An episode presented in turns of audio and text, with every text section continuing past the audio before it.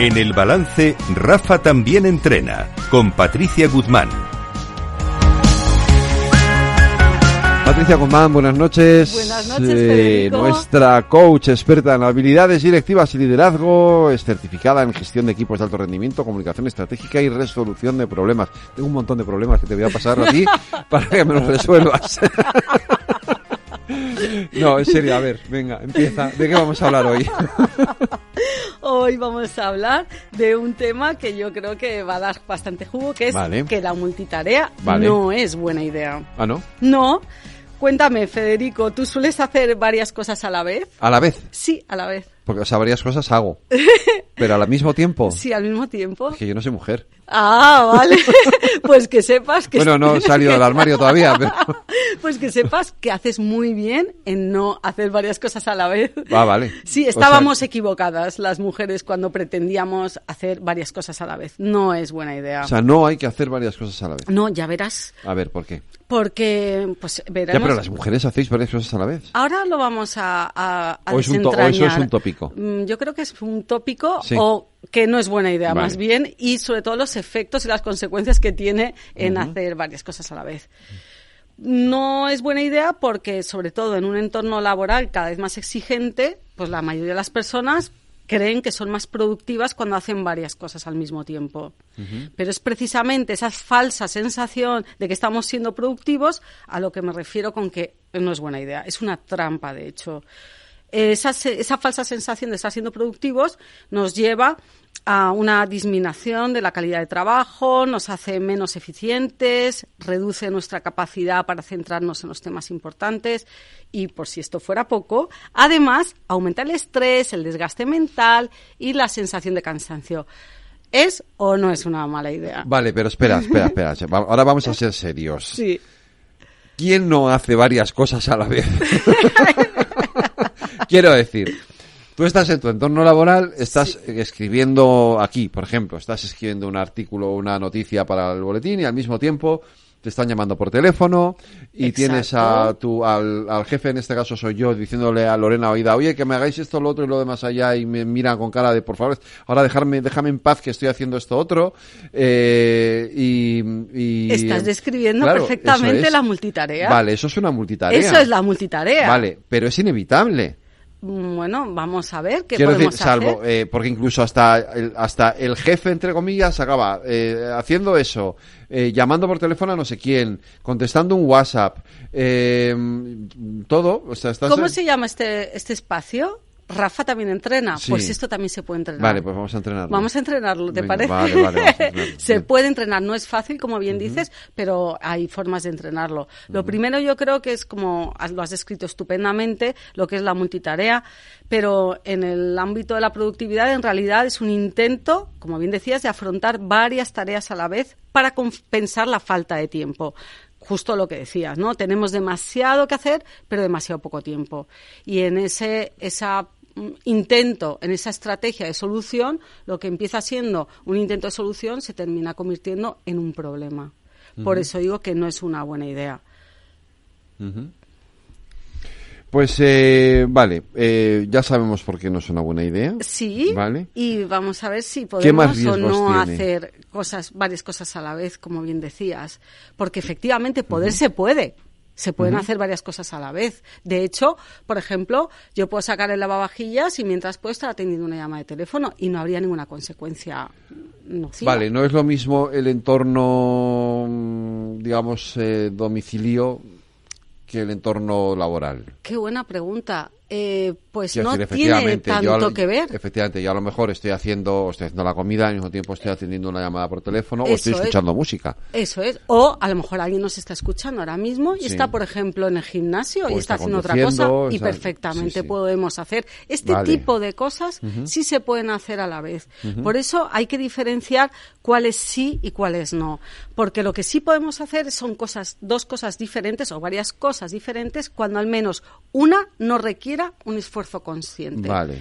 No es tanto el ámbito, aunque es muy que lo hayas señalado también es muy em, importante y muy Claro, el ámbito de significativo. atención es diferente. Exacto, lo que lo que se trata es que por lo menos una de ellas no requiera que que necesite mucha atención. Por ejemplo, sacar el lavavajillas o estar ahora mismo en la cinta de correr no requiere un esfuerzo consciente.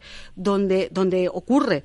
Em, donde ocurren las consecuencias negativas y que tenemos que evitar es cuando nos estamos dedicando a dos tareas que Mm, que, que, rivalizan en atención. Entonces es ahí cuando no, no, es buena idea, cuando las tareas requieren de nuestra atención.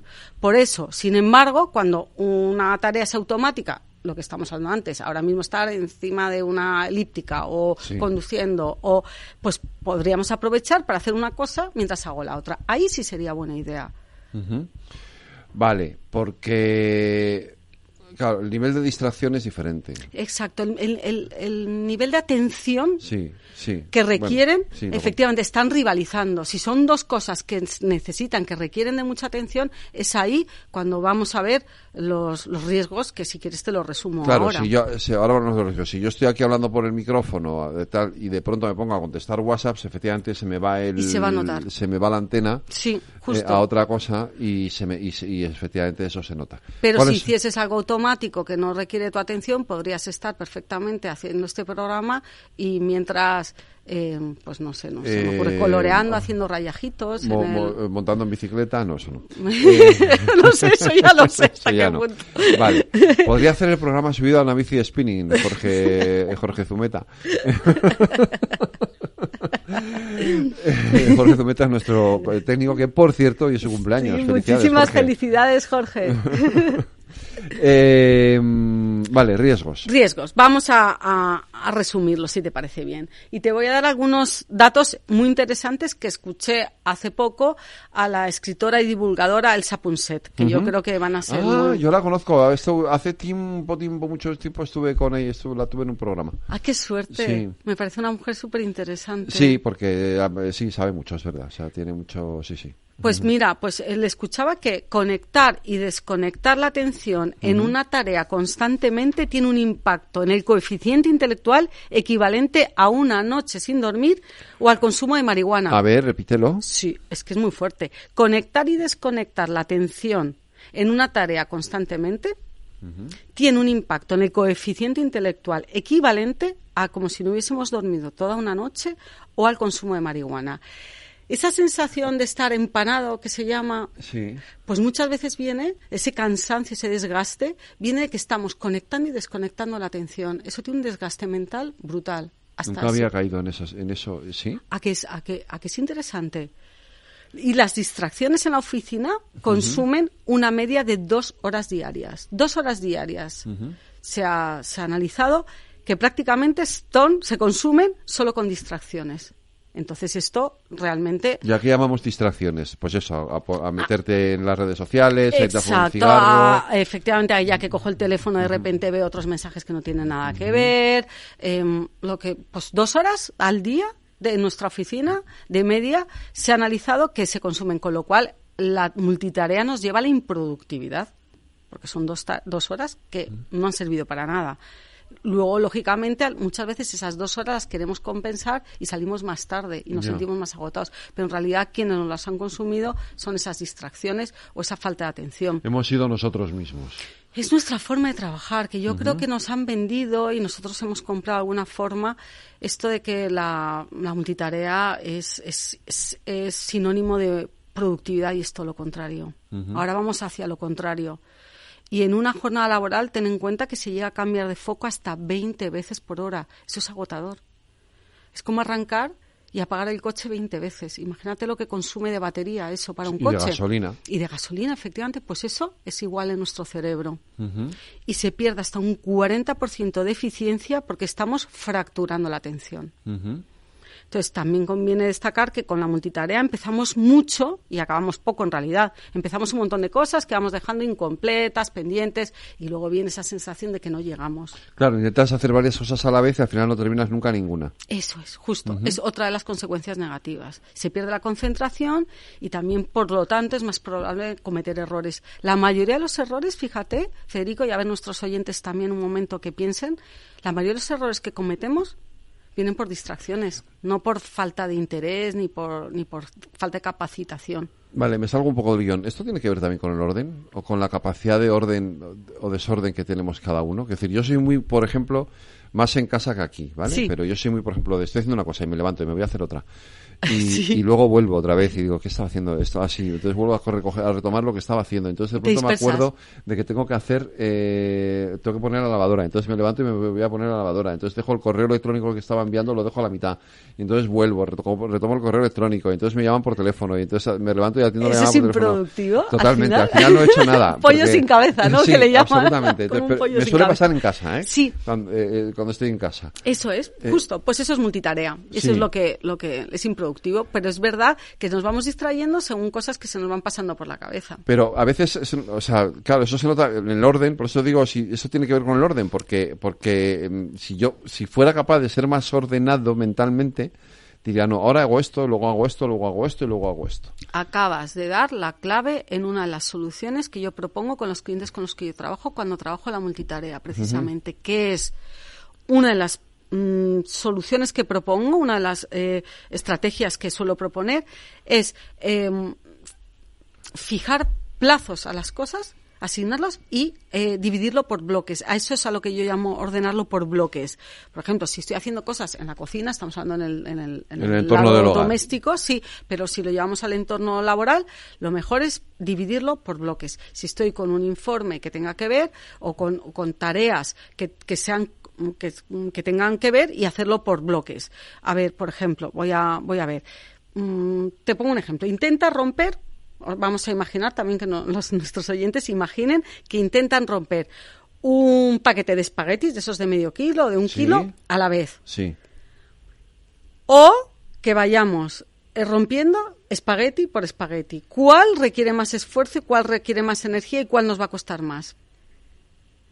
El- los, ¿Todos los Todos. espaguetis a la vez o de uno en uno? Todos. O sea, eh, Efectivamente. lo que pasa, hombre, pues es que de uno en uno nunca lo rompes, siempre coges por lo menos cinco o seis, Sí, si no, no te, pues no eso es- acabas. pues- pero bueno, sería eso mismo, Sí. como por bloques. Vamos Sí. a ir, no espagueti por espagueti porque sería eterno, es cierto, pero es un poco para que nos hagamos a la idea de que cogemos montoncitos y esos echas. montoncitos son montoncito de eh, eh, informes, montoncito de llamadas, montoncito de correos, montoncito, y vamos haciendo por montoncitos. Y eso es lo, lo que es asignarlo por bloques. Entonces, eh, se trata, por tan- lo tanto, de dividir tu trabajo en tareas relacionadas o proyectos específicos y les asignamos un tiempo determinado. Porque esto de asignarle tiempos también es muy importante. ¿Tú conoces la técnica Pomodoro? ¿Has hablado? No, no sé lo que es. Pues es eh, una técnica mm, que ya tiene, hace- tiene mucho tiempo, que se utiliza mucho, sobre todo en productividad, que es un método de gestión del tiempo, que se basa en trabajar en bloques de tiempos fijos. Por ejemplo, generalmente de 25 minutos seguidos, luego de un breve descanso de 5 minutos. Después de completar cuatro bloques de 25 minutos, se toma un descanso más largo de 15-30 minutos. Ah. De- la idea es dividir tu trabajo en intervalos de alta concentración, que es lo que le llaman los pomodoros, para mantener la productividad y evitar la fatiga mental. Eso es como los recreos en el colegio, que hay clases y luego recreo, clases y descanso. Pues esto mm, llevado al pomodoro serían 25 minutos de alta concentración, 5 de descanso, en cuatro bloques. Entonces lo que se consigue es mantenerte enfocado en tus tareas y gestionar mentor- me- mejor tu tiempo y mantener la productividad, la productividad y evitar la fatiga mental. De hecho, si buscas en tu, en tu buscador o en cualquier buscador de, Sí. eh, de- de aplicaciones, con que pongas Pomodoro en el buscador, te van a salir varias aplicaciones gratuitas. Entonces, Ah, eso es una forma, sí, de ordenar por tiempo. Se puede ordenar por tareas, como mencionabas antes, o ordenar por, Por tiempos. tiempos. O sea, voy a estar súper concentrado y voy a avisar a los demás que, dura- Vale. que no me interrumpan en este intervalo de tiempo. Y luego ya desconecto y ya puedo em, revisar el correo, mirarle el teléfono. Vuelvo a otro bloque de alta concentración. Eso es uno de los entrenamientos. Otro entrenamiento eh, que me gusta mucho y que, por cierto, voy a recomendar un libro que se, de Deborah Zack que se llama Una cosa a la vez, monotarea versus multitarea. Y este concepto lo saqué de este libro que se llama El aparcamiento. Una cosa a la vez, multitarea versus... Versus monotarea. Ah, vale. Es un libro muy interesante y a quien le esté interesando este tema, se lo recomiendo que lo lea. Y habla, por ejemplo, uno de los recursos que, que ella propone es el que llama el aparcamiento y consiste en tener una libreta o una nota en teléfono donde anotar asuntos que es mejor tratar en el momento adecuado o que no corresponden al bloque en el que estamos trabajando en este momento. ¿Te acuerdas que habíamos dividido por bloques? Sí. Bueno, pues si justo cuando estoy en ese bloque se me cruza por la cabeza, yo que sé, una idea, o de repente me acuerdo de algo, en vez de dejar lo que estoy haciendo y ponerme con lo que se me acaba de cruzar, lo anoto en ese cuaderno. El típico cuaderno es sucio, pues lo anotas. Entonces, así lo que estamos evitando es mm, eh, distraernos y que nuestra mente empiece a divagar o que te distraigas de la tarea principal en el que estabas, por ejemplo, si era un informe, y de repente te recuerdas, ahí va, que no se me olvide llamar a este cliente. Si me pongo a llamar a ese cliente en ese momento, me he distraído, ya me pongo en modo multitarea. Sin embargo, si lo anoto en el cuaderno o en las notas de cosas que hacer para después, estoy vaciando mi mente en ese momento. O sea, tener un cuaderno al lado ah, para efectivamente, apuntar, un cuaderno de eh, sucio cosas donde que se nos ocurren y que mientras que no- estoy enfocado vale. en una tarea. que es normal también porque el cerebro sí que trabaja muchas veces Claro. más- Mm. con más eh, capacidad de lo que nosotros pensamos, ¿no? o sea, lo que nosotros creemos. Claro, y no sé si te habrá pasado que muchas veces yo me distraigo porque digo, ahí va, no es que si no luego se me va a olvidar. Como no me pongo a hacerlo ahora, se me va a olvidar. Sin embargo, al anotarlo, pues ya no hay excusa, porque cuando termino ese bloque, miro mi cuaderno donde he ido anotando las cosas que se me han ido ocurriendo o que se me han cruzado por la mente en ese momento, pero puede ser, a mí no sé, a ti Federico, pues que a mí se me pasan por la cabeza y yo que sé, ahí va. 20.000 cosas Sí, del día, Sacar sí, del sí, congelador el pollo para Por mañana. ejemplo, por ejemplo, por ejemplo, la típica tontería que se te ocurre de pronto cuando estás en el momento más eh, inoportuno. Exacto, pero lo anotas y lo dejas. Entonces, por eso me gusta también el nombre del concepto que es el de aparcamiento. Un aparcamiento de ideas que vas aparcando para luego acometer en el momento apropiado, que es cuando ya está terminada esa tarea. Y luego, por supuesto, entrenar la atención en el momento presente. ¿Tú meditas? ¿Haces meditación, Federico? ¿Has meditado alguna vez? Alguna vez sí he hecho, pero no, no, no es algo que me esté que no es, no es una actividad que, que, que practique habitualmente.